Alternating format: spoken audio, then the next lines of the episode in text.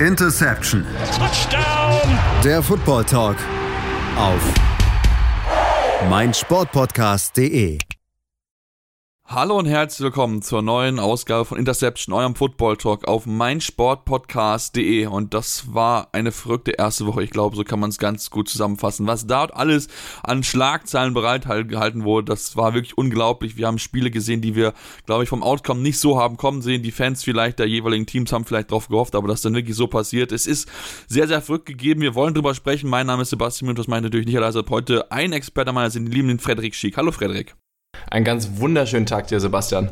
Ja, äh, Frederik, wir wollen uns heute natürlich mit den, mit den Spielen beschäftigen, sitzen hier am äh, Dienstagmorgen zusammen und wollen uns mit allen Ergebnissen beschäftigen und erstmal über ein paar so ein bisschen schneller rausgehen, bevor wir uns in einige Spiele so ein bisschen ins Detail verlieben und ein bisschen genauer drauf schauen. Lass uns anfangen mit dem Auftakt der Philadelphia Eagles. Die gewinnen am Ende mit 38 zu 35 gegen die Detroit Lions. Spiel knapper als es war, denn eigentlich war es äh, Eagles all the way. Ja, also diese, diese 38 äh, Punkte Scoreline hier, die, die Eagles hatten schon recht früh den Lead und haben den eigentlich zu keinem Punkt des Spiels hergegeben. Ähm, natürlich hatten wir, glaube ich, alle so ein bisschen gehofft nach Hard Knocks, dass die Lions jetzt erstmal in die, in die Season starten und, äh, und nach dem Team aus oder aussehen, was sie äh, letzte Saison teilweise gezeigt haben.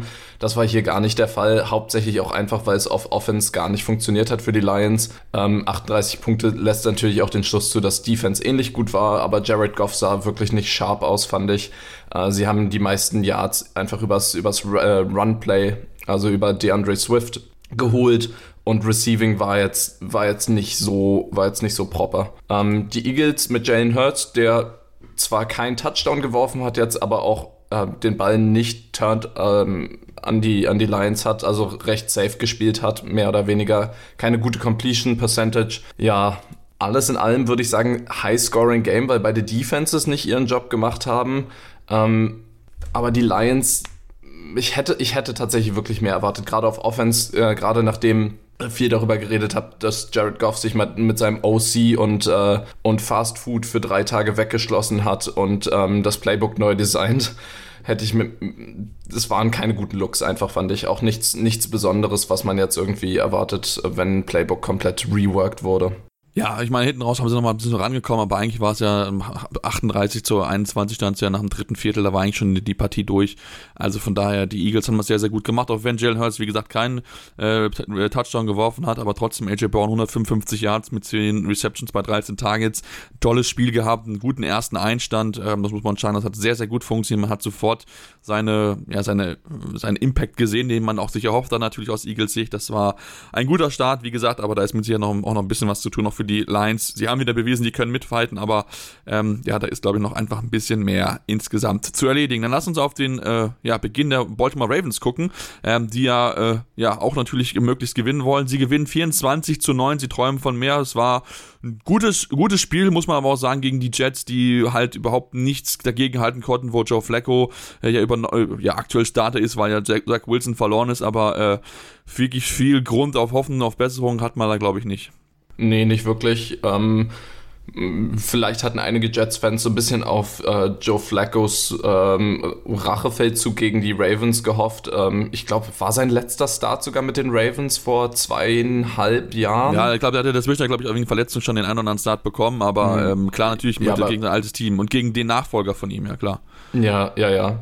Und man hat auch einfach gesehen, dass ähm, ich meine, wir, wir sprachen schon in den, in den Season Previews darüber, dass die Jets äh, hauptsächlich auch auf Cornerback was machen müssen und äh, im, im Backfield, ähm, im Defensive Backfield. Und das hat sich wirklich auch gezeigt. Schlussendlich die Scoreline 24-9 ist noch nett für die Jets. Es hätte durchaus mehr sein können. Ähm, aber wenn ich mich zum Beispiel an den einen Touchdown erinnere von, äh, ich, von Bateman, der da komplett in Blown Coverage reingelaufen ist, mehr oder weniger, ähm, ja, das hat so ein bisschen die Jets ausgedrückt, offensively. Viel, viel, also sie haben viel versucht, den Ball zu werfen. Ähm, insgesamt Flacco mit 59 Attempts, aber und auch 300 Yards. Allerdings hat da ein bisschen die Qualität gemangelt.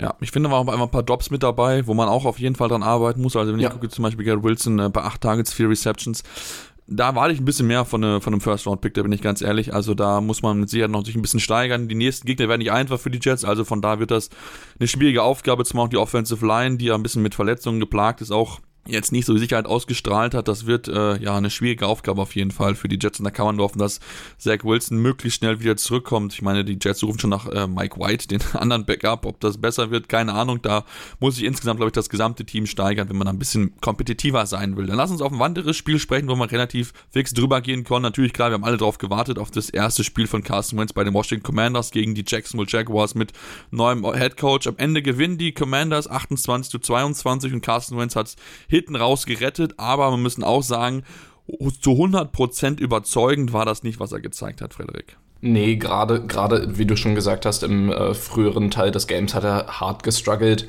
Das zeigt sich auch ein bisschen in der, auch hier wieder ähm, eine Completion Percentage, die nicht allzu gut ist, 27 von 41 und zwei Interceptions, die sind halt, die tun halt weh gerade, ähm, haben, den, haben den Jaguars überhaupt eine Chance gegeben, in das Spiel ein bisschen reinzukommen.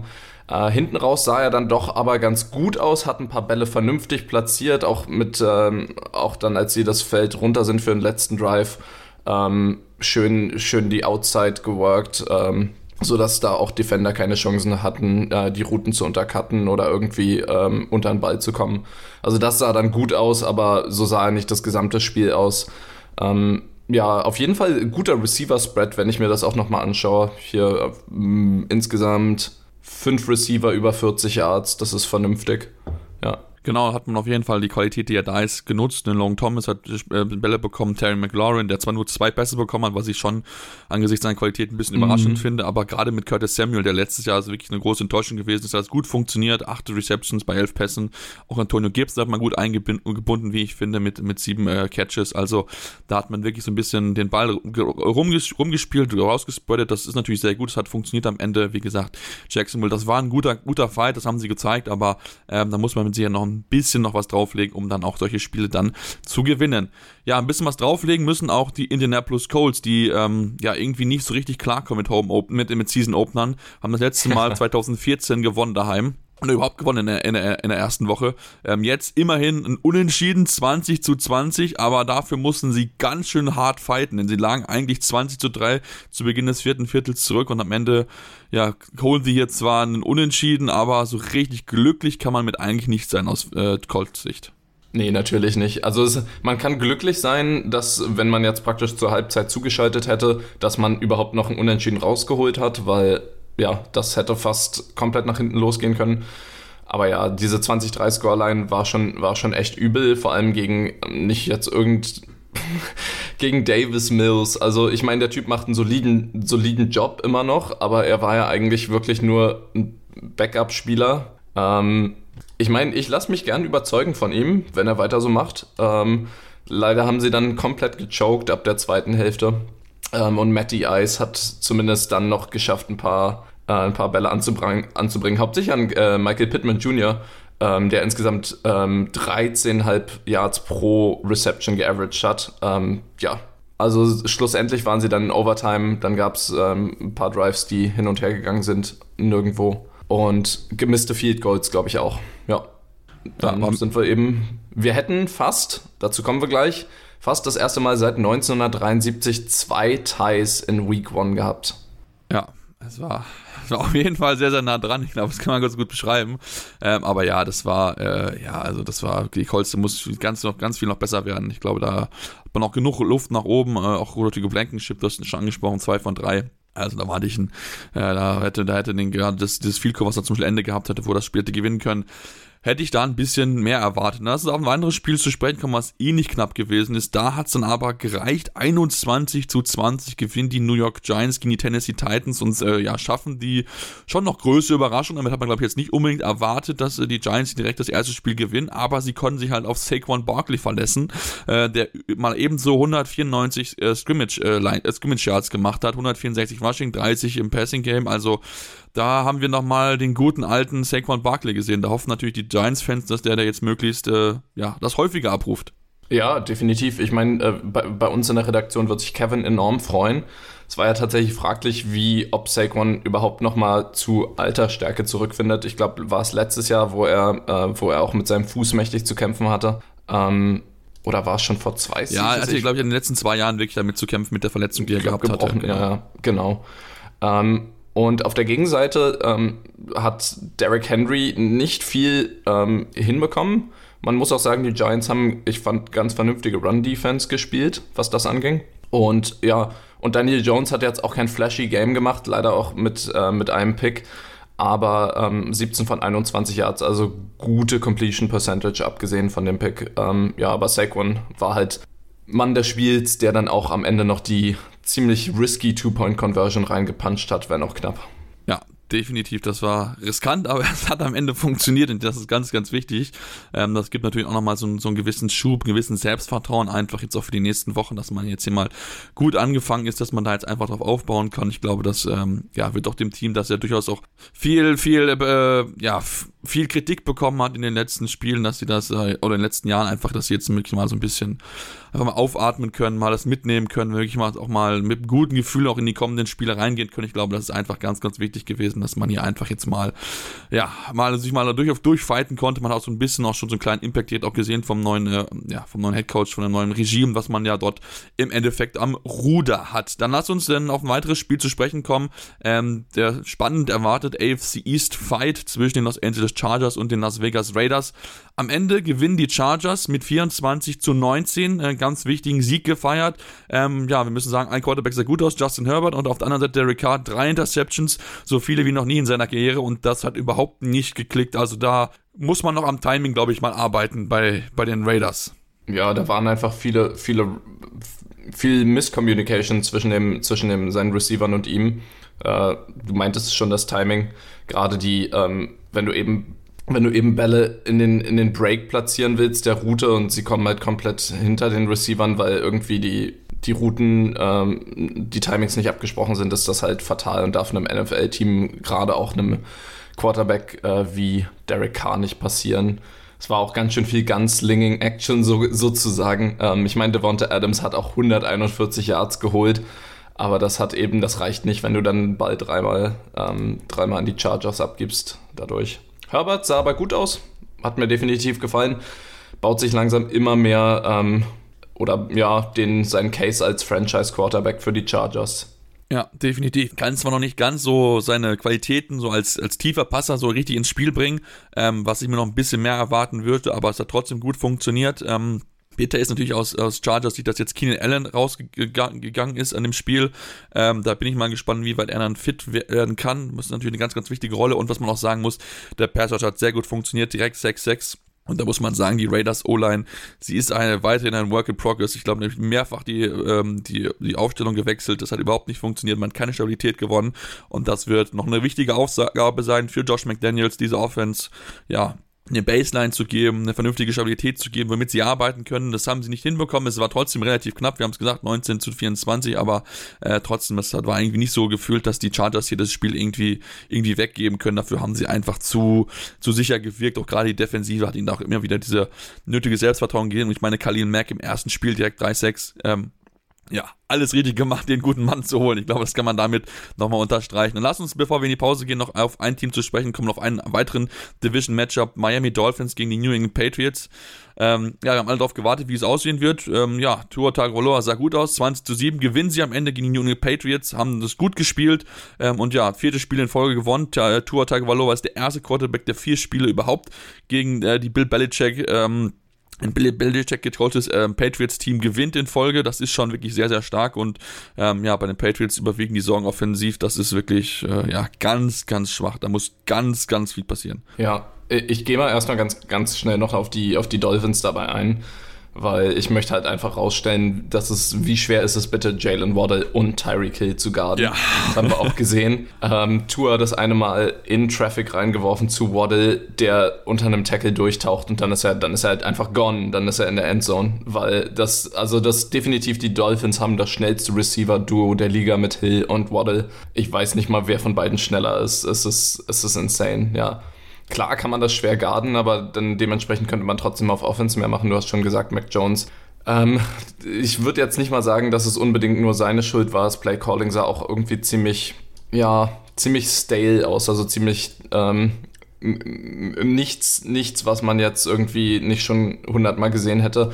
Ich glaube, die Patriots müssen sich langsam mal so von ihren bewährten Erfolgsrezepten lösen und mal ein bisschen neu umschauen, weil zumindest die Dolphins scheinen ihr, ihr Kryptonit zu sein. Ähm, ja. ja. ich meine, wenn ich überlege, dass Matt Patricia und Joe Judge halt die äh, Offensive Coordinator sind, dann sagt das halt alles, warum es halt offensiv halt nicht läuft. Also ja, ich, ja. meine Kenrick Bourne letztes Jahr der zweitbeste Receiver der hat einen Catch und der war irgendwie, glaube ich, drei Viertel lang überhaupt nicht auf dem Feld. Und ich meine, das sagt ja auch relativ viel eigentlich aus, dass du dann eine deiner Speeds da nicht mit reinbringst ähm, und dass dann die Offensive total lustlos ist, ähm, wundert mich halt nicht. Zumal auch Mac Jones, wie was man jetzt so gehört hat, mit so einem Rückenproblem zu kämpfen hatte im Spiel natürlich auch nicht, ist nicht einfacher macht für den Second Year Quarterback da besser hinzukommen auch defensiv, also auch die Offensive Line finde ich, die war jetzt nicht so überragend, da kann man auch noch ein bisschen, bisschen, bisschen besser sein, da war auch immer konstant äh, Druck dabei, auch wenn es nur zwei Sacks am Ende gewesen sind, also da ist noch ein bisschen was zu tun bei den New England Patriots, auch natürlich bei anderen Teams, wir machen jetzt eine kurze Pause, kommen dann noch weitere Teams zu sprechen, denn wir müssen noch einige ja, Überraschungen besprechen. Die Saints, die kurz vor Niederlage standen, die, das Debüt von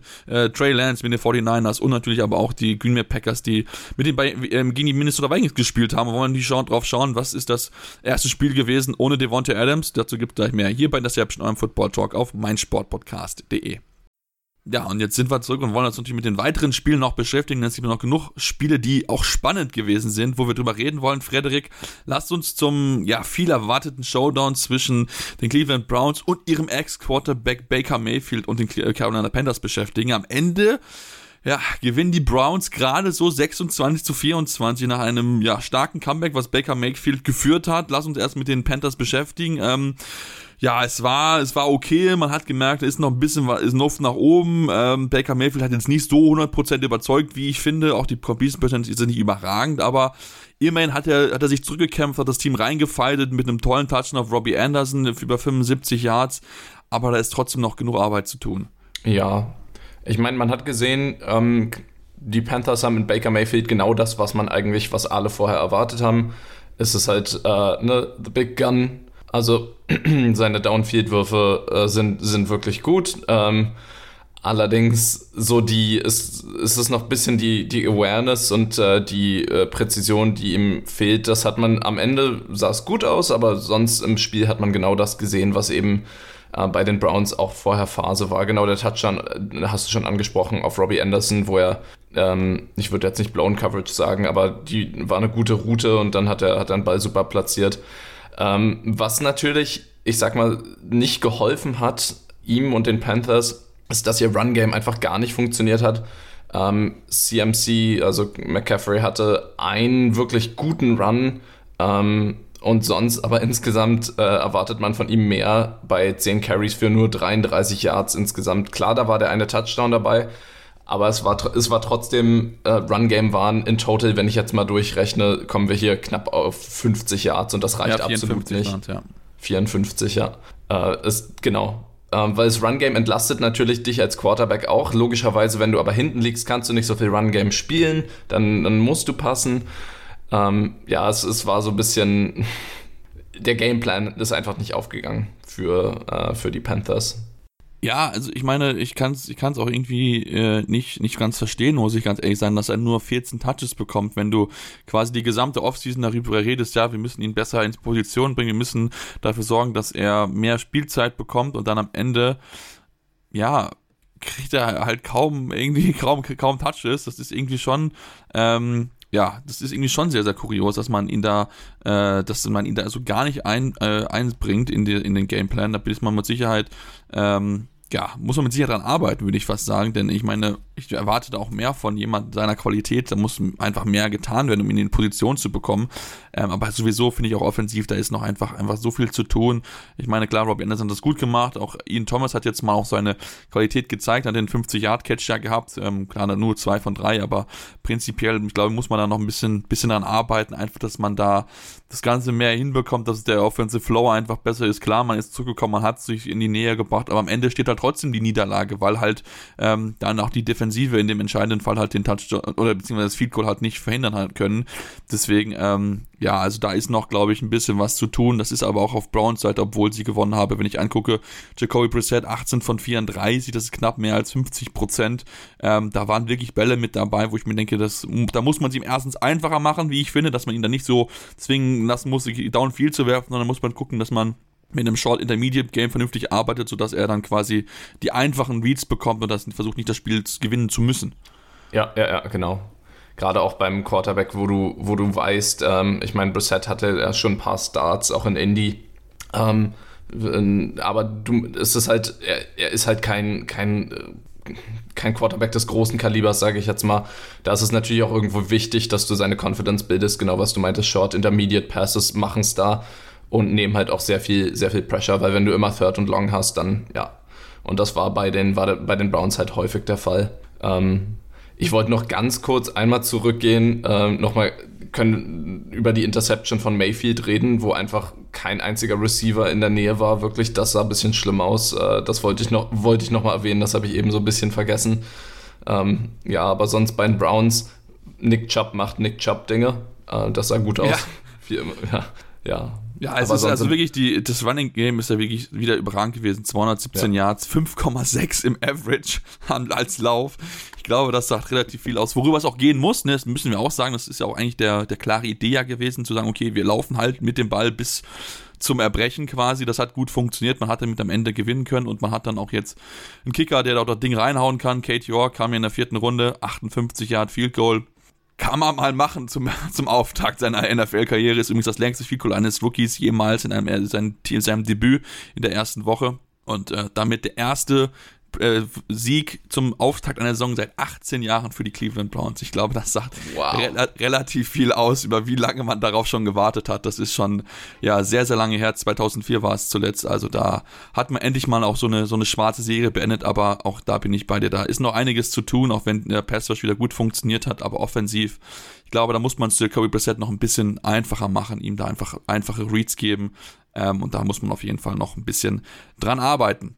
Dann lass uns, wenn du nichts mehr dazu hast, zum anderen Spiel kommen, was auch richtig spannend gewesen ist. Es sah eigentlich danach aus, als ob die Atlanta Falcons hier wirklich den Upset schaffen könnten und die New Orleans Saints äh, besiegen könnten. Am Ende reicht es gerade so für die Saints. 27 zu 26 gewinnen sie am Ende und können, glaube ich, mal ganz, ganz tief durchatmen, dass sie das hier noch gewonnen haben, denn das sah zeitlang wirklich nicht danach aus, als ob sie dieses Ding hier noch gewinnen könnten. Ja, es war, es war auf jeden Fall richtig, richtig tight. Ähm, schlussendlich haben sich dann ein paar Leute, ne, die, die ähm, Schlüsselfiguren für die Saints, dann nochmal dazu entschlossen, ah, wir sind doch nicht shit, ähm, wir können was. die Falcons haben mich aber tatsächlich erstmal richtig überrascht und generell Woche 1 hat, glaube ich, alle überrascht. Aber sie sind, sie sind mit einem soliden Gameplan rausgekommen. Ähm, schöner Spread von, von Run und Pass. Cordell Patterson mit 120 Yards hat einen soliden Job gemacht, nicht nur mit Outside Runs, auch auch durch die Mitte und Zone Runs, es war wirklich alles dabei. Ähm, von daher, dass er erstmal so aus, als ob die Saints, äh, die Saints, Verzeihung, die Falcons tatsächlich ein, ein, wirklicher Contender sind. Aber dann schlussendlich haben die Saints doch sich wieder auf ihren Gameplan besonnen. Dann hat Michael Thomas einen super Backfoot-Touchdown noch gefangen. Ähm, ja, Taysom Hill hatte recht früh, glaube ich, für die Saints äh, einen Touchdown ähm, Swiss Army Knife Woo! mit einem mit 30-Yard-Run oder so. Das sah auch ziemlich solide aus mit gutem Blocking. Ja. Mh. Hm, wollen wir, wollen wir über James reden oder eher nicht? Ja, wir müssen über James, glaube ich, reden. es ist halt, es ist halt James Winston. Er ist halt dieser, dieser Ganzlinger, das kann halt funktionieren und das kann halt auch nicht funktionieren. Also das Gute ist immerhin, dass er keine Interception geworfen hat, aber das sah halt so, so drei Viertel halt überhaupt nicht richtig gut aus. Ja, es war der, es ist der Quarterback, der vor zwei Seasons ein 50-50 Percentage hatte von Touchdowns zu, äh, zu Interceptions, also ja. ähm, was man auch sagen muss, die, ähm, die Falcons hatten, ähm, wenn auch kein, ähm, warte, ich schau, schau gerade nochmal, ja, tatsächlich kein Sack. Nee, doch ein, mh, hm, doch, das sind, ja, ich habe mich verguckt. Es waren, äh, ich wollte gerade sagen, es waren insgesamt drei Sacks, wenn ich das jetzt richtig sehe. Ähm, genau, also es war, es war gute Pressure da. Ähm, gerade gerade äh, Grady Jarrett hat einen super Job gemacht. Ähm, Ist ja auch ein Name, den wir erwartet haben, der äh, vernünftig spielen wird. Ähm, als wir auch in unseren Season Previews ein bisschen drüber geredet haben. Ja, ja, also ich finde, ich finde, die Defensive hat das gut gemacht. Du hast schon noch gemerkt, dass die Offensive Line noch so, so ein bisschen Zeit braucht, um damit sich noch zu finden. Hat man ja den einen oder anderen Wechsel gehabt. Ich finde, dass auf der anderen Seite ihre Defense nicht so gut gewesen ist. Also die Saints Defense, ich glaube, da ist noch viel Luft nach oben. Man merkt aber, glaube ich, teilweise ein bisschen an, dass das halt ja, mal so jetzt nicht mal die Jüngsten sind, ne? Das ist ja auch schon gewisse Leute mit dabei, die schon gewisse Zeit mit dabei sind, die schon ein gewisses Alter hinter sich haben und dass da so vielleicht so ein bisschen ein bisschen braucht, bis man diesen Rost von der Offseason ein bisschen los wird, in Anführungsstrichen. Jetzt nicht böse gemeint oder so, aber wir wissen ja alle, manchmal, bis man ein bisschen älter ist, dann dauert es manchmal ein bisschen, bisschen länger, bis man da richtig voll unter den 100% ist, voll da auf 100% mit dabei ist. Also ich finde, dass man das schon auch gesehen hat, ähm, dass man da noch ein bisschen Luft nach oben hat. Ich meine, gut ist zumindest, dass Michael Thomas wieder zurück ist, zwei Touchdowns gefangen, 57 Jahre ist nicht überragend, aber zumindest in der entscheidenden Phase ganz, ganz wichtig mit dabei gewesen aus Saints Sicht und ähm, ich glaube, man kann ganz froh sein, dass man dieses, diese Partie gewonnen hat. Ähm, während man auf einer Seite natürlich sagen muss, also liebe Falcons, wenn du das führst, so deutlich, dann musst du das Ding einfach nach Hause bringen. Also du kannst es nicht abgeben, wenn du mit 23 zu 10 führst. Ähm, obwohl das, ja, Patterson hat es gut gemacht, du hast erzählt 120 Rushing Yards und Mariota hat es gut gemacht, fehlerfrei gewesen, aber dann hast du halt auch noch zwei Fumbles, die dir auch noch was ja. gekostet haben. Also ähm, und ja. schlussendlich, schlussendlich ist das Spiel dann mit einem mit einem Special Teams Play beendet worden, nämlich einem geblockten 63-Yard Field Goal. Ähm, was ohnehin schon, also wir, wir, ich weiß nicht, wie viele Spiele äh, Woche 1 durch Field Goals entschieden ja. worden sind. Brutal. Ja. Auf jeden oder Fall. Eben auch nicht, oder eben auch nicht in dem Fall, aber ja. Ähm, da wo, zumindest zum, sagen wir mal, wo, bist, wo es zum entscheidenden Field Goal hingekommen ist, sagen wir es so. So, genau, glaube ich, kann man es ja, gut ja. zusammenfassen, ja. Ja, aber genau. da sieht man mal wieder, wie wichtig Special Teams auch sind. Ja, wobei wir bei, bei einem 3 Jahr viel Grund natürlich darüber reden können, ob ja, das gut. funktioniert. Gut, klar, mhm. im Dome würde ich sagen, ist es prinzipiell einfacher als im offenen Stadion. Darüber reden wir ja nachher noch. Aber zumindest im Dome kann man mal über 63 Yard nachdenken. Aber das ist halt auch, das ist halt auch eine Distanz, die du erstmal zurücklegen musst. Ne? Da muss wirklich dann alles stimmen und da muss auch wirklich dann der Kicker auch einen überragenden Tag haben. Und das ist halt, ist halt eine Distanz, die schaffst du mal nicht eben so. Ja, genau. Wir, werden's, wir werden vielleicht später noch, wenn wir auf Monday Night Football zu ja, sprechen kommen, haben, wir, haben wir eine ähnliche Situation. Deswegen, aber da wollen wir noch nicht drüber reden, weil wir jetzt erstmal auf das andere Spiel zu sprechen kommen, was du hast schon kurz erwähnt, was fast ein Teil geworden ist. Am Ende ist es aber der Sieg geworden. 23 zu 20 heißt es am Ende für die Pittsburgh Steelers gegen die Cincinnati Bengals in einem Spiel, was in die Verlängerung gegangen ist, wo ja eigentlich das Ding hätte schon viel früher entscheiden müssen, äh, entscheiden müssen aus äh, Steelers Sicht, denn eigentlich haben sie in der, in der regulären Spielzeit fünf Turnovers produziert, vier Interceptions gefangen, dann noch ein Fumble von Joe Burrow gewonnen, der wirklich ja überhaupt kein cleanes Game hatte, aber trotzdem brauchten sie hier die Overtime, um zu gewinnen und ich glaube, das sagt relativ viel über die Offensive der Pittsburgh Steelers aus. Ja, ähm, wenn du, also da, dass das überhaupt in Overtime gegangen ist mit fünf Turnovers, vier davon Picks, ist lächerlich. Also ich habe auch erst überlegt, ob es für, ob es für die äh, Cincinnati Defense spricht, aber es ist, es ist eher, spricht eher gegen die, gegen die Steelers Offense, muss man leider sagen. Ähm, Burrow sah überhaupt nicht wie der Super Bowl-Kandidat aus, den wir aus der letzten Season kennen. Viele unterworfene Pässe, äh, schlechtes Decision-Making, äh, hat mich total, also total aus dem, aus dem Blauen heraus erstmal erwischt, ähm, weil ganz ehrlich, wer von uns hätte das erwartet, dass das so aussieht, die Offense. Ähm, seine Pocket war meistens auch clean, von daher war ich, war ich eben so ein bisschen, äh, war ich eben so ein bisschen verwundert, was das anging. Ähm, ja, schlussendlich ähm, gab es natürlich Playmaker, ne, Big Playmakers make plays. Äh, leider, ich, ich denke da jetzt natürlich an einen äh, verletzten TJ Watt, der aber eine super wichtige Int schon früh gefangen hat und generell ähm, auch einen wichtigen Sack zum Ende dann, ja, Trubisky und dann ist, ist so ein bisschen die Frage auf Steelers Seite eben noch, ähm, da gab es ja die große ähm, Three-Way Quarterback Competition mit Trubisky, ähm, Pick, Kenny Pickett. Ich musste immer aufpassen, dass ich ihn nicht mit dem Receiver George Pickens verwechsel und ähm, logischerweise noch Mason Rudolph, da war ja noch im Vorfeld unsicher, wer es nun wird. Trubisky sah bisweilen okay aus, aber die Completion, also fast nur eine 50% äh, Completion Percentage reicht nicht und das war die Story des Games eigentlich.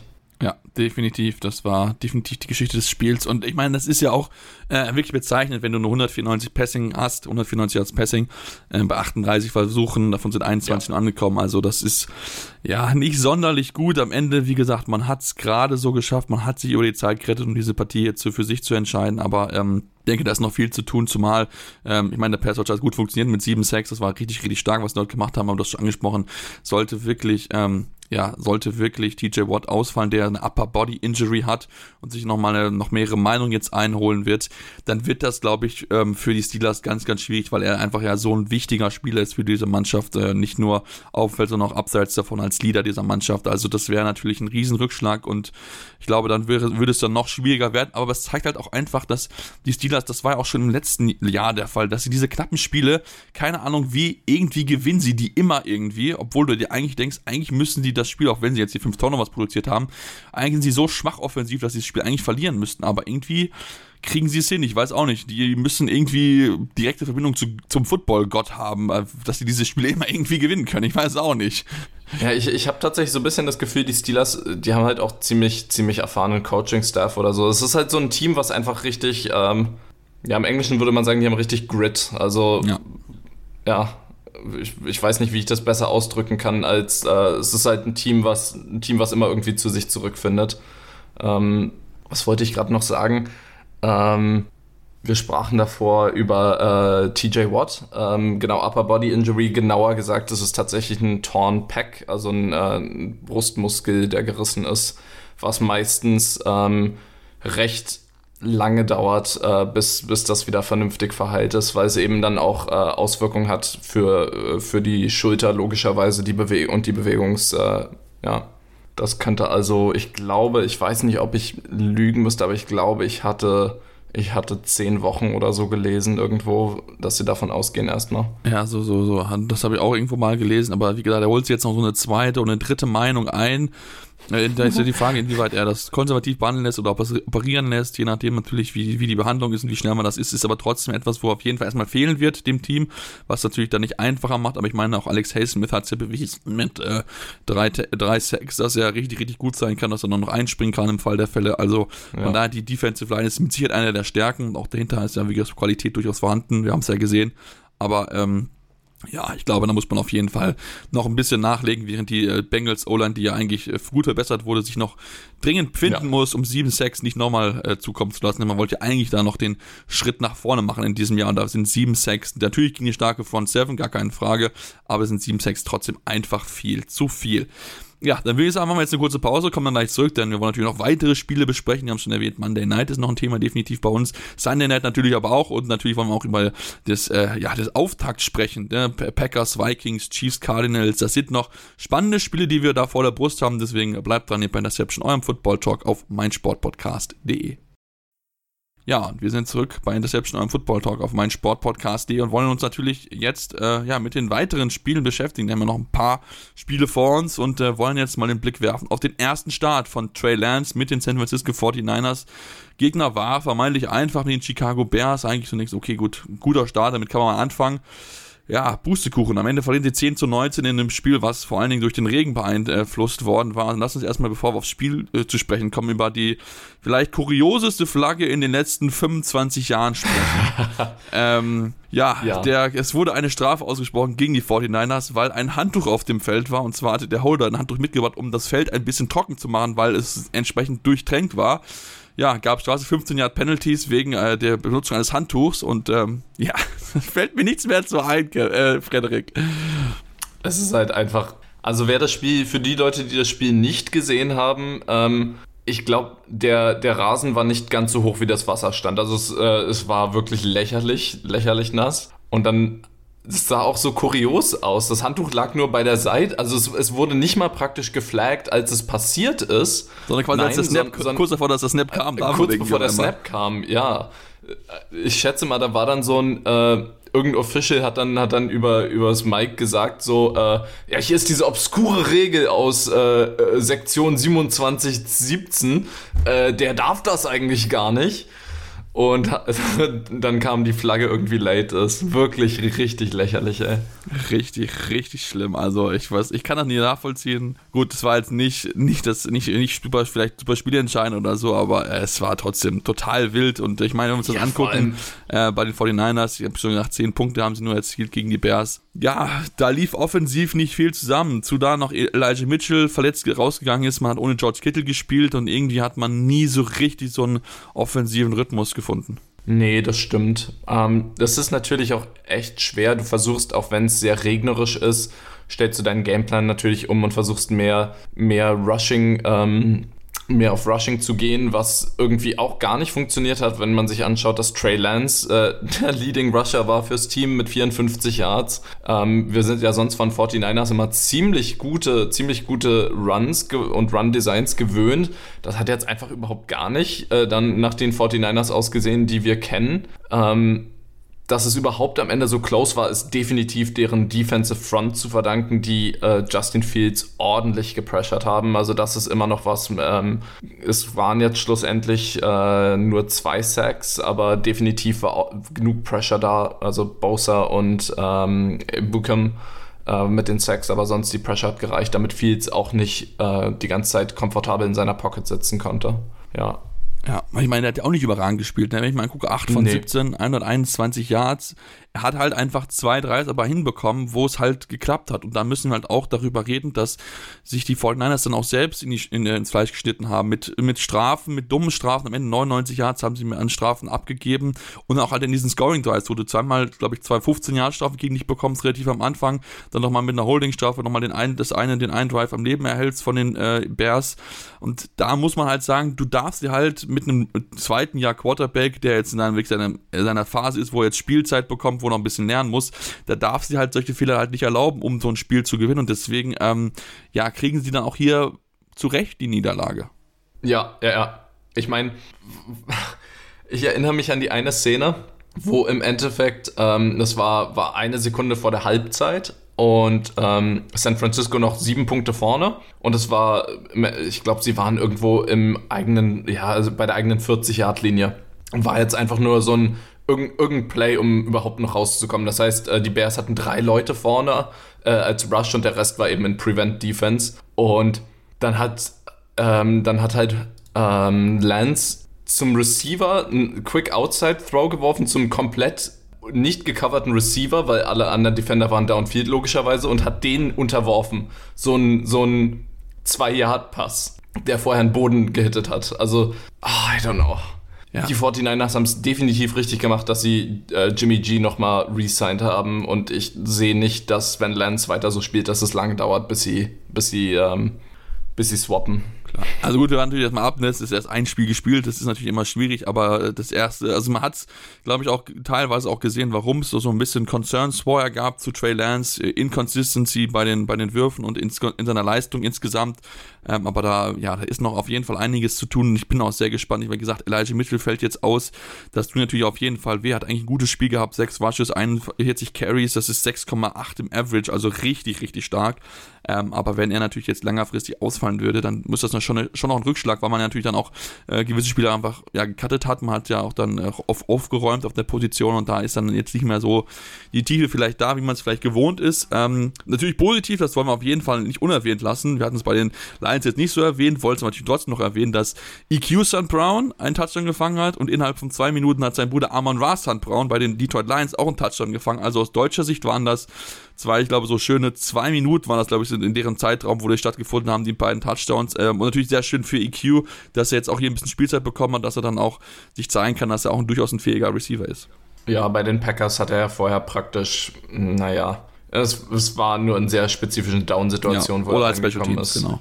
Oder als Special Teamer, genau, ja. Und ich würde, ähm, ich weiß, es ist früh in Woche 1, aber ähm, Preis für die oder ähm, erster Platz für die Celebration, die Postgame Celebration der Bears es war dann wirklich ja. so nass, ja. dass sie alle, in, nachdem sie dann in Victory Formation standen und Kneel Down gemacht haben, dass sie alle zur Endzone gerannt sind und äh, Slip and Slide gemacht haben. Das sah cool aus. Das stimmt. Das stimmt auf jeden Fall. Das hat auf jeden Fall was. Also das. Äh, oh Gott, ich sehe es gerade nochmal.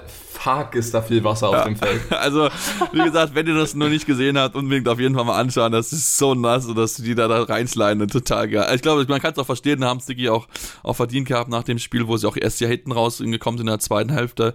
Ähm, und äh, ja, haben auch guten, guten Passwash gehabt. Ähm, 13 Pressures insgesamt äh, produziert, laut Next Gen Stats. Also da wirklich noch mal nach, nach guten Passwash gehabt. Und das hat wirklich dann auch dazu beigetragen, dass man am Ende hier sich diesen Sieg holen konnte. Dann lass uns auf die, auf die Top-Spiele so ein bisschen drauf gucken, wo wir auch alle drauf gewartet haben. Natürlich die Kansas City Chiefs in ihrem ersten Spiel ohne Tyreek Hill bei den Arizona Cardinals. Ne, was, was wird's raus? Ja, also ich habe nicht gemerkt, dass Tyreek Hill nicht auf dem Feld ist. Die Chiefs gewinnen ja. 44 zu 21 bei den Arizona Cardinals und äh, ja, natürlich, Travis Kelsey war der überragende Mann, habe ich jetzt nicht gewundert, aber mal wirklich, sie haben den Ball wirklich sehr rumgespreadet, das hat, äh, hat er wirklich sehr gut gemacht. Patrick Mahomes, Juju hat äh, seine Pässe bekommen, Marquis Wallace Gantling, äh, äh, Clayton Edwards Hilaire, Sky Moore, also da hat man wirklich den Ball ja gut rumgeteilt und am Ende klar und deutlich gewonnen. Also hätte ich so nie und nimmer erwartet. Ja, wir dachten ja, wir dachten ja, ähm, glaube ich, alle, dass das auf jeden Fall mit das Topspiel wird. Und auf, wenn es ein spannendes Spiel äh, geworden wäre, hätten wir, glaube ich, alle auf das hier gesetzt.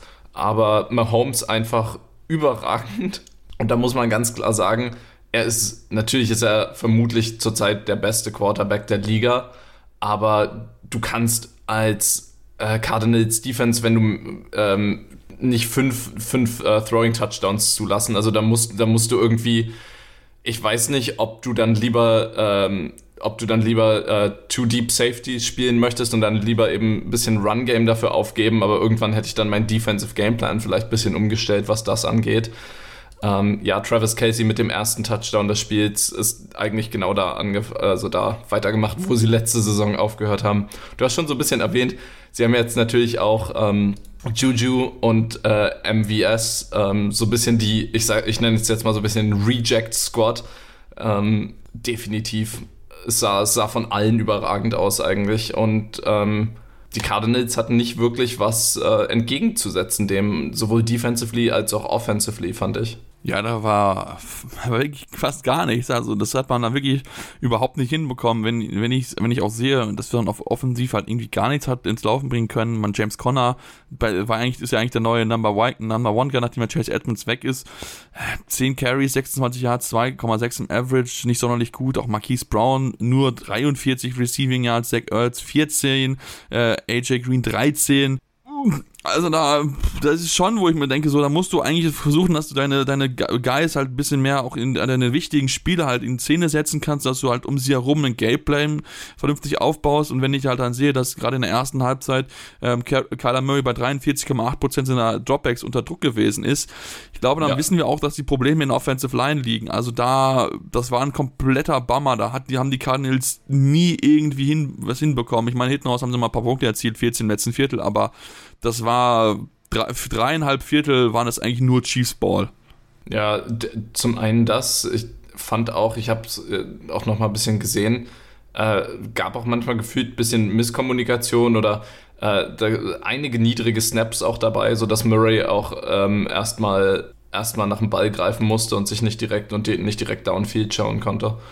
Ähm, ja, und einfach die, ich sag mal, die genau was die Chiefs richtig gemacht haben mit der Pressure, äh, war auf der anderen Seite einfach gar nicht zu sehen. Äh, ich glaube, ich, ich habe Mahomes selten ähm, sicherer erlebt, was das angeht, weil einfach die Pocket fast die ganze Zeit da war für ihn. Und ähm, ich glaube, die nächsten Vegas-Wetten werden jetzt für Over oder Under vier Shovel Passes pro Game für ihn. Vermutlich. Vermutlich. Ja. Chiefs immer mit ihrer Trickery, also ich, so, so blöd das klingt, so, weil es so, so Erfolg, ich meine, ich bin jetzt kein riesen Chiefs-Fan, aber es ist immer, es ist immer ein schönes Spiel, also immer unterhaltsam, wenn die Chiefs spielen. Ja, das auf jeden Fall. Und ich meine, das war wirklich, also war, ich war wirklich sehr enttäuscht von das, was, was die, was die Cardinals dort gezeigt haben. Klar, natürlich ist es mit sicher nicht einfach, wenn dir, dir ein wichtiger Mann, Mann fehlt, aber nur, nur sieben Punkte in den ersten drei Vierteln bei dem Team. Vor allem, vor allem Kyler, der ja sonst auch dafür, also wir hatten ja letztes Jahr erlebt, dass auch die Cardinals eher zu einem kompletteren Team äh, geworden sind, ja, ähm, wirklich in allen Aspekten und dass Kyler Murray nicht mehr Hero Ball spielen musste und das sah wieder nach äh, vor zwei Seasons hier aus, was wir gesehen haben, wirklich gar nicht gut. Ja, das ist es. Also das hat mich doch sehr, sehr, sehr, sehr schockiert, muss ich ganz ehrlich zugeben. Da hätte ich eigentlich mir viel mehr erwartet von den Cardinals, aber scheinbar sind die Probleme, die man dort hat, einfach noch gerade zu groß, um zu lösen. Da muss ganz, ganz viel besser werden, defensiv wie auch offensiv, damit man hier dann auch dann in der Division auf jeden Fall dann mithalten kann. Dann lass uns. Für, warte, ja. vielleicht hätte man doch die Filmklausel drin lassen sollen ja. im Vertrag. Ganz böse Zunge Nein. können das auf jeden Fall behaupten, dass man das hätte drin behalten müssen. Aber ja, also das liegt mit Sicherheit nicht nur an Kyler Murray, da wird mit Sicherheit auch ein ja, Cliff, ja auch. Cliff Kingsbury sich auch genug Fragen stellen lassen müssen, dass man da, dass der Gameplan dort überhaupt nicht funktioniert hat. Vor, vor allem, du spielst ja gegen deinen, gegen deinen College Quarterback, also du kennst ja auch seine, seine Tendenzen ja. und was er macht. Also, mh, mm, ja. Sollte man, wie gesagt, eigentlich dort wissen. Ja, dann lass uns dann noch äh, weiterschauen ähm, auf das von mir angekündigte Packers-Spiel gegen die Vienna Vi äh, Minnesota Vikings. Jetzt bin ich schon total bei European League Football. Tut mir leid, total durcheinander geworfen. Natürlich sind wir in Minnesota in den USA. Und ja, was soll man sagen? Die Vikings gewinnen 23 zu 7 und lassen den Packers ja nicht so eine richtige Chance. Das war wirklich ein überzeugender Gameplan von vorne bis hinten und ich meine, ein Mann hat komplett überragt. Justin ja. Jefferson, 9 Receptions, 184 Yards, zwei Touchdowns. Da frage ich mich, was haben die Packers gemacht? Ich meine, Justin Jefferson, du weißt, dass er gut ist, dann kannst du nicht zulassen, dass er nur, dass er 184 Yards äh, machen darf. The gritty is back, baby. ja, Jay Jetter, wirklich. Ähm, es, ich, ich meine, klar, du musst jetzt nicht, du musst jetzt nicht die ganze Zeit, äh, also bei jedem Snap dein, dein äh, Corner Safety Help geben, aber irgendwann würde ich dann doch mal anfangen damit, weil ich, die Packers haben halt auch recht viel Man gespielt, hatte ich den Eindruck, und wenn du wenn du eben gegen Jefferson Man spielst, dann ist das genau das, was du bekommst. Vor allem, wenn Cousins jetzt so aussieht, wie er aussieht und Bälle vernünftig platziert, also auch schön, schön in die Routen rein, äh, sodass Receiver auch nicht hinter sich greifen müssen, ähm, kann man eigentlich nichts sagen. Vollkommen verdient am Ende, dass die, dass die Vikings so gespielt haben und dass, äh, wenn ich jetzt so ein äh, Woche 1, äh, also eine Offensive Player of the Week, würde ich vermutlich auch tatsächlich Jefferson wählen.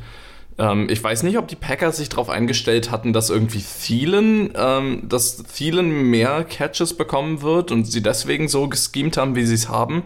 Das war auf jeden Fall nicht der Fall. Also es war äh, komplett komisch. Also wie gesagt, sie haben total viel mit Zone gespielt und haben dann in der zweiten Halbzeit dann darauf reagiert, als dann Justin Jefferson aber schon irgendwie 150 Yards hatte. Also ähm, ja, da hätte ich mir viel, viel mehr erwartet, bin ich ganz, ganz ehrlich. Also das, ich meine, ja, wir, wir haben alle drüber geredet, wie stark diese Defense ist und sagen wir mal so, wenn du einem Spieler 184 Yards äh, erlaubst, wo, du, wo alle wissen, dass er einer der besten Receiver der Liga ist, dann frage ich mich schon, ob du dann so speziell super gut bist in der Defense, wie, wie man mir versucht weiß zu machen, bin ich ganz ehrlich. Naja, ich, wie gesagt, wir sprachen ja gerade schon so ein bisschen über Zone und Man-Coverage. Also ich, zum, später haben sie dann eher auf Man umgestellt, was ich meinte. Ähm, und dann, dann brauchst, dann hast du halt nicht mehr die Safety Help, aber bei Zone, wenn du, wenn du halt einem, äh, einem Jefferson da, wenn der seine Holds in der Zone findet, der ist halt auch schnell genug, als dass das dann zu richtigen, zu richtigen Gains führt eben. Ja, das ist definitiv so. Ja, dann lass uns natürlich auch mit der Packers Offense beschäftigen, denn natürlich auch da haben wir natürlich alle mit Spannung drauf geschaut. Ähm, klar, natürlich ähm, zwei Linemen haben gefehlt, David Bakhtiari und Elton Jenkins, die beiden Tackle, die mit dabei gewesen sind. Ähm, Alan Lazard war auch nicht mit dabei. Trotzdem finde ich, man hätte eigentlich, also man hätte mehr erwarten können, noch mehr erwarten sollen mit Aaron Rodgers an der Center. Ähm, aber es wäre einfach wirklich das, dass einfach die Receiver nicht so gut sind, wie man es uns hat versuchen weismachen zu wollen aus Packers Sicht. Ich meine, äh, wenn wir uns gucken, keiner hat mehr als 50 Receiving Yards. Ähm, klar, man hat versucht, den Ball rumzuspreaden und so, aber sonderlich erfolgreich war das im Endeffekt nicht. Ja, das ist war ja schon generell die auch mit die Story der Offseason, dass, dass Adams weg ist und so ein wirklicher Nummer 1 Receiver fehlt dann natürlich. Also klar, du hast noch vertraute Namen mit Robert Tonyan als dein, äh, als dein äh, all reliable ähm, Tight End. Aber wenn ich sehe, dass AJ Dillon äh, die meisten äh, mit fünf Receptions, die meisten Receptions hatte, äh, dann spricht das eigentlich schon Bänder. Man hatte ja auch Sammy Watkins noch geholt. Ähm, aber auch Randall Cobb zwei, zwei Receptions. Also es ist, ich weiß nicht, ob, ob den Packers wirklich ein Star-Receiver fehlt oder ob das komplette Offensive Gameplan war. Ich, ich würde eher, ich würde eher, ähm, ich meine, es beeinflusst sich ja auch gegenseitig. Wenn du, wenn du einen richtig guten Receiver hast, dann ähm, muss die Defense natürlich auch das äh, irgendwie äh, damit klarkommen und äh, dem vielleicht zwei Leute hinstellen und dann hast du andere Targets, die sich dafür öffnen. Aber ich fand sowohl Gameplan als auch irgendwie jemand, der sich rausgestellt hat, haben gefehlt. Ja, und ich meine natürlich auch einen kurzen, kurzen scary Moment für die, für die Packers, als äh, Rogers kurz nicht aufgestanden ist. Klar, natürlich, aber ich meine, ich wollte, was ich gerade sagen wollte, ist eigentlich so, die Vikings entwickeln sich gerade so ein bisschen so zum Kryptonit für, für Rogers und die Packers, haben jetzt von den letzten fünf Spielen drei gewonnen. Ähm, ist jetzt so ein bisschen wie die äh, Dolphins für die Patriots, was wir ja vorhin besprochen haben.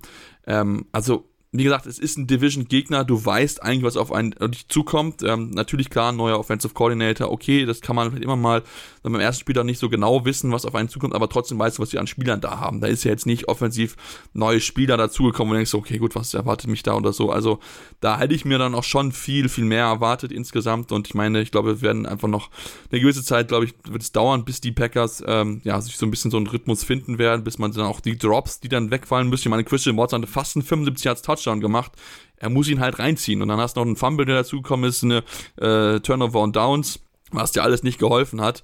Also ähm, es ist noch Luft nach oben in Green Bay. Ich glaube, das können wir, glaube ich, abschließend relativ gut zusammenfassen. Ähm, klar, natürlich, man sollte jetzt nicht overreacten nach Week One, aber prinzipiell ähm, haben sie mehr Fragezeichen ja. als Antworten geliefert ich meine, genau das Overreact nach Week One, wer sich mal zurückerinnert an die letzte Season, das, die hat ähnlich gestartet für die Packers. Das waren 38-3 ja. Loss gegen die Saints damals. Ähm, also, und trotzdem waren sie dann am Ende mehr oder weniger ein Playoff-Team, aber ähm, es war schon. Es, es, aber damals war es halt auch eben noch so diese, diese Kontroversen mit Rogers und äh, dem Vertrag und, und, noch so ein bisschen, äh, wo er so aussah, als ob ihn das alles gar nicht juckt, was hier abgeht.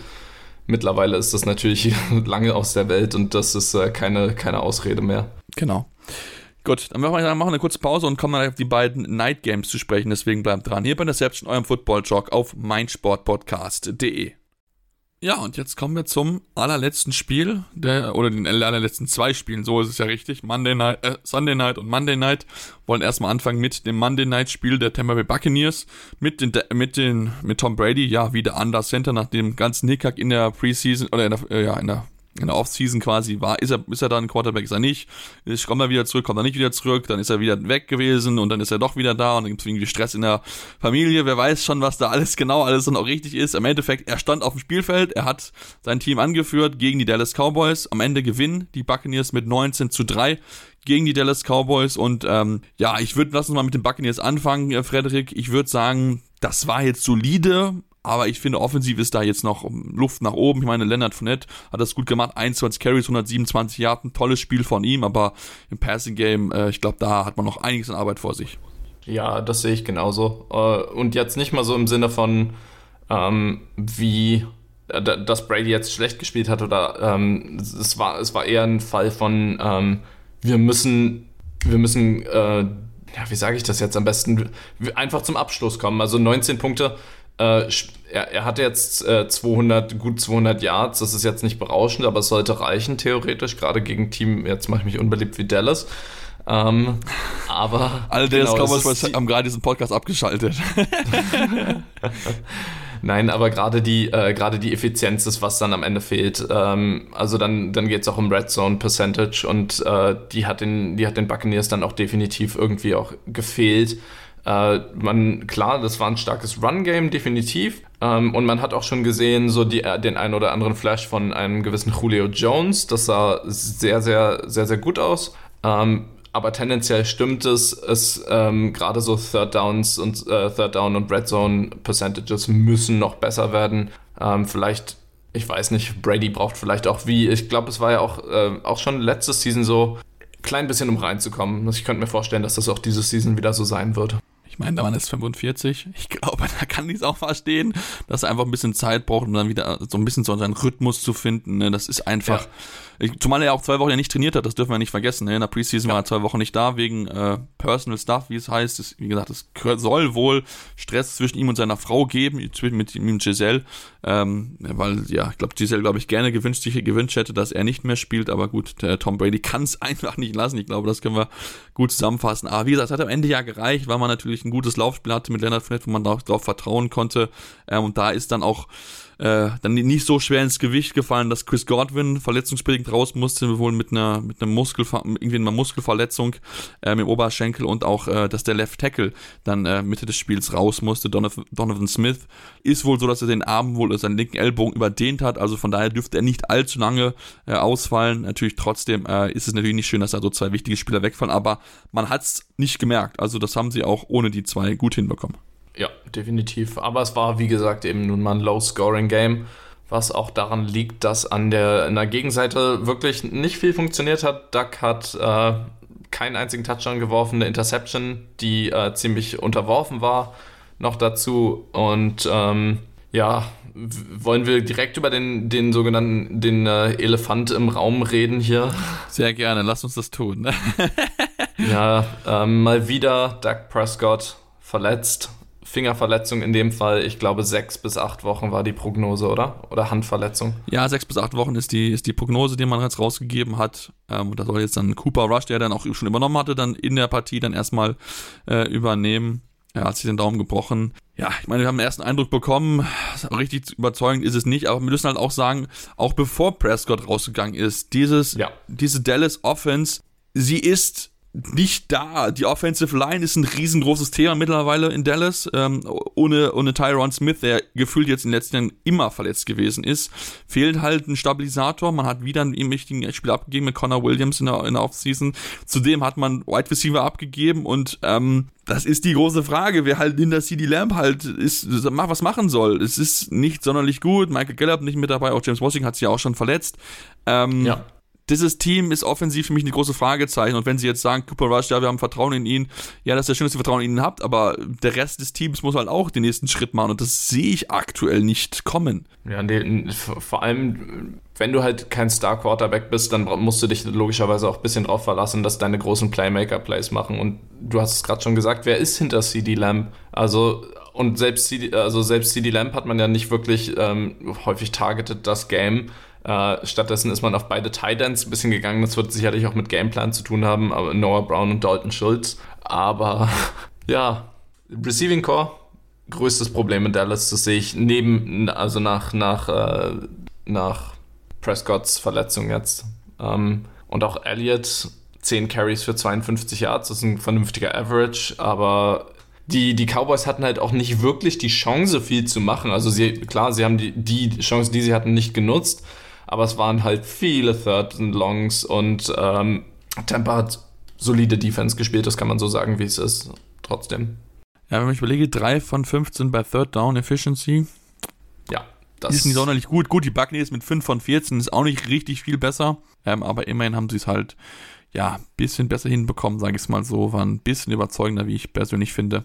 Ähm, aber es ist halt, wenn, wenn du zum ersten Mal seit 2001 ohne Touch in dem Season Opener bleibst, dann wird es halt schwer gegen die Buccaneers zu gewinnen. Und ich, ich sehe halt nicht, dass die Dallas Cowboys jetzt mit Cooper Rush auf einmal bedeutend besser werden und alles in Grund und Boden spielen werden. Also da muss so viel passieren und ich glaube, dass es für Mike McCarthy, also der muss sich diese Woche jetzt wirklich richtig was einfallen lassen, weil sonst könnte es für ihn nochmal richtig, richtig eng werden. Klar, natürlich, Becker Quarterback ist immer schwierig und so weiter. Und ich meine, defensiv hat auch Micah Parsons ein überragendes Spiel gemacht mit, mit zwei Sacks, zwei Tackles Tackles voller, zwei gefühlt immer überall da, auch noch zwei Quarterbacks-Hits gesammelt. Also der war richtig, richtig stark, aber es reicht halt nicht nur Micah Parsons zu haben. Du brauchst halt ein Team, was funktioniert, du brauchst All-Around-Help von allen Spielern und ähm, das äh, muss jetzt passieren in Dallas, weil sonst wird es halt wie eine Saison, wo, wo es ist, ich meine, die ersten Meme gibt es schon, wo es heißt, dass die äh, Dallas Cowboys das erste Team sind, was aus den Playoffs eliminiert ist sagen wir ja. so, ich habe jetzt nicht viel Hoffnung, dass sie es in die Playoffs schaffen. Das ist mir vielleicht ein bisschen früh, aber ich glaube, die Playoff-Hoffnungen sind jetzt auch mit der Verletzung relativ weit hinten erstmal.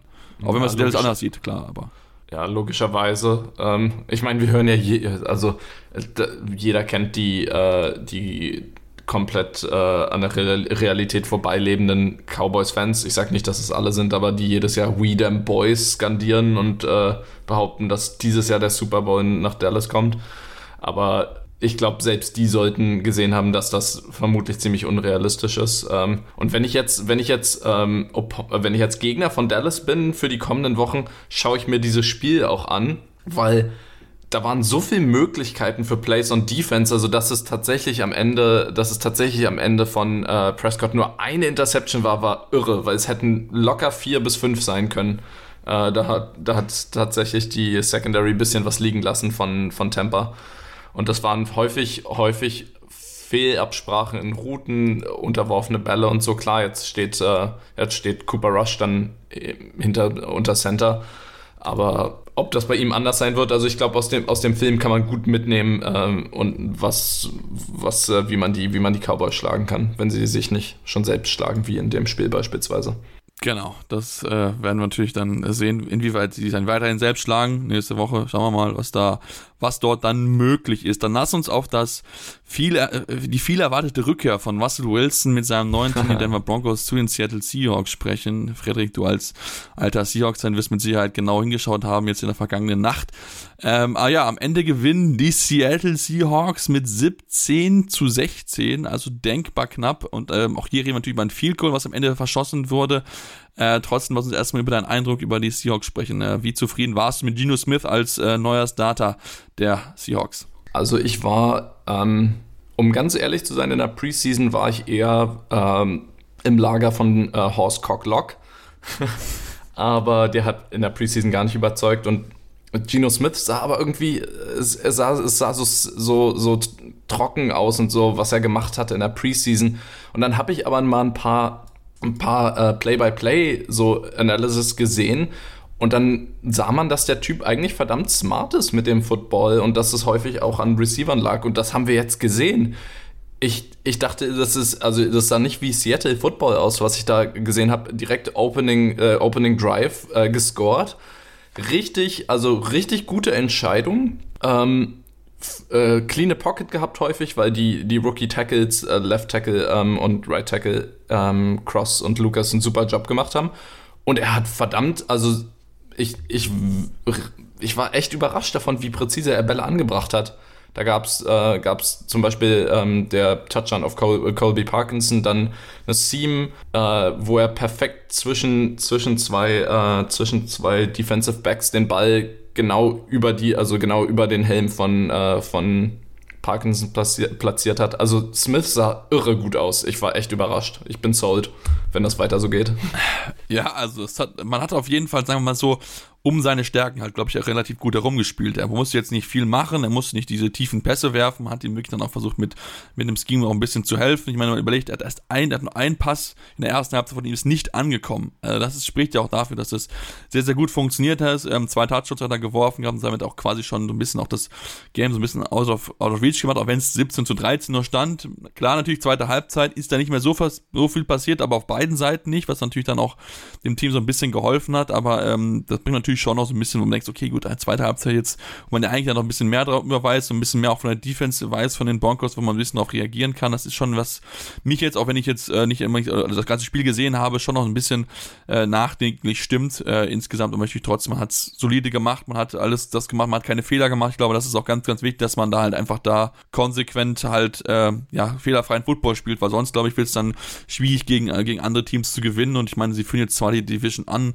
was jetzt nicht unbedingt glaube, was am Ende der Saison der Fall sein wird, aber es ist natürlich trotzdem eine Momentaufnahme für die Seahawks, die ja von uns allen als äh, ja, Team eingeschätzt wurden, was am Ende der Saison, am Ende der Division stehen wird. Ja, selbst mir als Fan, das gebe ich ganz offen zu. Nee, was, was halt interessant war, ich glaube, die Broncos haben mit klassischem Pete-Football gerechnet, also viel Runs, weil immer wenn ein Run kam von Seattle, waren sie absolut ready dafür. Insgesamt auch nur, insgesamt auch nur 76 äh, Rushing Yards ähm, weil sie das echt gut gestoppt haben. Und stattdessen war es eigentlich fast jeder, jeder, ähm, jeder Snap war ein Dropback von Gino und ein Wurf. Also ähm, ich schätze mal, da hat Seattle dann so praktisch, haha, ihr erwartet das, dann machen wir es nicht, äh, nach dem Motto. Und was halt super wichtig war, diese zwei wirklich Goal-Line-Stops und äh, also Bro die Broncos zweimal von der Ein-Yard-Linie gefühlt ähm, versucht reinzupunchen und beide Male haben die Seahawks gestoppt und sogar beide Male ein Fumble äh, pro, äh, so verursacht. Das war, das war schon irre gut. Auf der anderen Seite, vielleicht reden wir noch mal kurz über Russell Wilson. Ähm, ja, Russell Wilson hat genau das gemacht, was eigentlich alle erwarten. Ähm, klassische, klassische Deep Balls geworfen. Da war auch einer äh, zu Jerry Judy dabei, der 102 Yards hatte. Das war verdammt gut hat ein bisschen ausgenutzt, dass Seahawks, äh, dass die Seahawks ein paar Rookie Corners haben. Ähm, ja, sonst, äh, Mann des Spiels für mich war klar äh, Michael Jackson. Sorry. ähm, der, der äh, ich glaube, mittlerweile schon Five-Year Cornerback, äh, den die Seahawks in dieser Season geholt haben. Zwei Fumbles verursacht, Tackles for Loss ähm, und ein verdammt starkes Spiel gemacht, auch Coverage-wise. Coverage ja, ja, du, du sprichst so ein bisschen gerade das Thema an, worauf ich auch mit, mich jetzt gleich hinaus wollte, denn ähm, wir haben, wenn wir uns die zweite Halbzeit angucken, da gab es mehrere Möglichkeiten für die Denver Broncos, äh, dann auch Touchdowns zu erzielen, Punkte drauf zu machen. Äh, man war im Gold-Situation mehrfach, dreimal. Ja, was hat man? Zweimal den Ball verloren und dann einen Field Goal draus gemacht, wo man natürlich denkt, okay, gut, das ist halt nie sonderlich clever. Natürlich, Fumble kann immer passieren, aber klar, gerade natürlich in solchen Situationen als Running Back sollst du versuchen, den Ball möglichst festzuhalten. Ähm, ja, das war nicht sonderlich gut und dann hast du halt irgendwie dieses, dieses weirde 64 Yard Field Goals, wo du irgendwie mhm. die Zeit runterlaufen lässt und nichts machst, wo ich mir so denke, das war nicht gut, was Nathaniel Hackett dort gemacht hat. Also das habe ich nicht nachvollziehen ja. können, was er dort, die Idee dahinter war, aus 64 Yards outside den Field Goal zu schießen. Also ist er komplett bescheuert gewesen. Vor allem, vor allem in Seattle ist ja auch ein offenes Stadion, ja. Field. Also ähm, die Sache ist, für die, die das Spiel nicht gesehen haben, es waren, glaube ich, äh, es war Third Down mit 20 Sekunden auf der Clock und einem Time Timeout für, für die Broncos. Warum versuchst du da nicht zumindest noch irgendeinen Quick Outside Pass nochmal fünf bis zehn Yards rund, also äh, nochmal noch mal rauszuholen für deinen Kicker ähm, und dann, dann nutzt, also selbst wenn der Receiver in Bounce getackelt wird, nutzt du dein Timeout und dann passt es. Aber dann bei 20 Sekunden oder waren es 14, aber das wäre auch immer noch mehr als genug gewesen, die Uhr runterlaufen zu lassen und dann lieber ein 64 Yard Field Goal zu attempten, war schon sehr, äh, sehr speziell, ja. Ja, sie hatten bei 1,11 hatten sie, äh, haben sie den, den, waren sie bei Third and 14 an der eigenen 45-Yard-Linie. So 1 und 11 und du hast, die hatten glaube ich noch zwei Turn, äh, zwei Timeouts, glaube ich, meine ich, zwei oder drei. Ähm, ich glaube sogar drei, sie hatten alle drei sogar noch, genau. Wo ich mir so denke, so, du hast Zeit dafür zu gehen, ne, Dritter, Dritter und 14, klar, das ist keine einfache Geschichte, aber du musst, hast ja immer noch zwei Chancen, du hast noch alle Timeouts.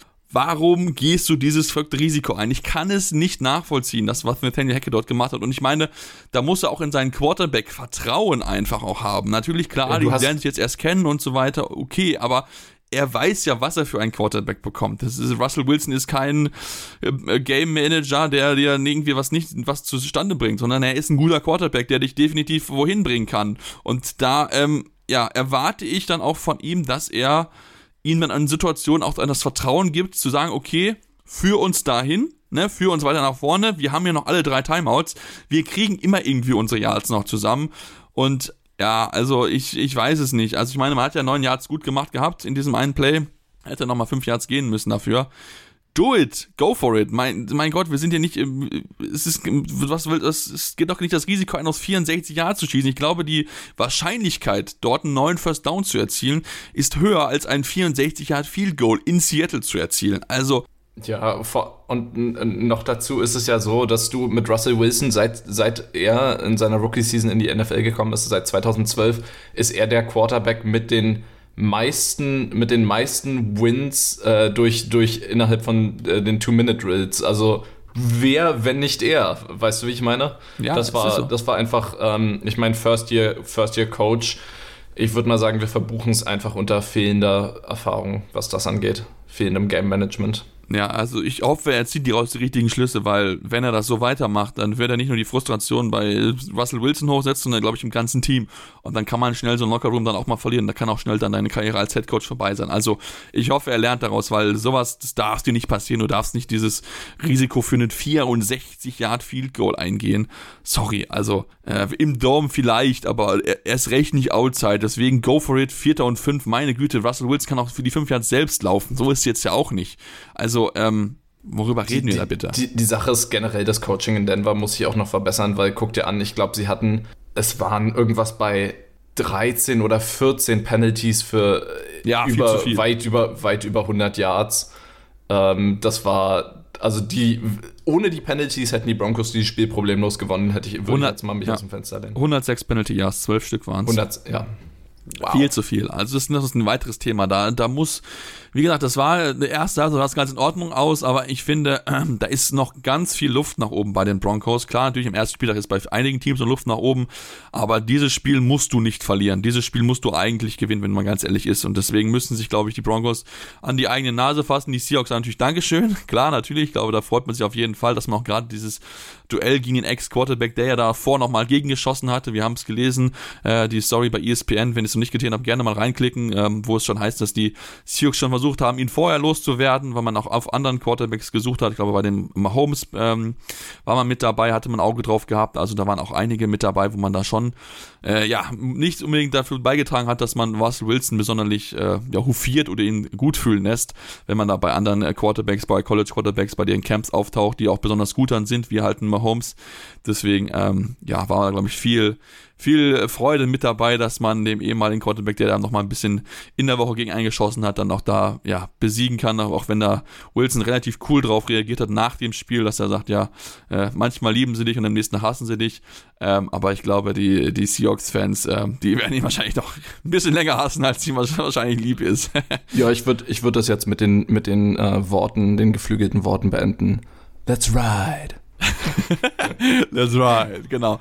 Wir machen okay. jetzt Let's Ride und sind damit am Ende unserer Ausgabe. Wenn es euch gefallen hat, dürft ihr uns gerne eine Rezension schreiben bei Spotify oder iTunes. Äh, gerne, aber gerne auch konstruktive Kritik. Was können wir besser machen? Woran können wir arbeiten? Äh, wir werden natürlich dann noch nächste Woche natürlich drüber sprechen, über die Ergebnisse der entsprechenden Spiele. Deswegen solltet ihr uns unbedingt weiterhin folgen auf den Social Media, euer, Social Media Kanälen eurer Wahl. Facebook, Twitter, Instagram. Habt ihr dort die Möglichkeiten, uns zu folgen. Und dann hören wir uns nächste Woche wieder hier bei der Selbst eurem Football Talk auf meinsportpodcast.de. Interception. Touchdown. Der Football Talk auf meinsportpodcast.de.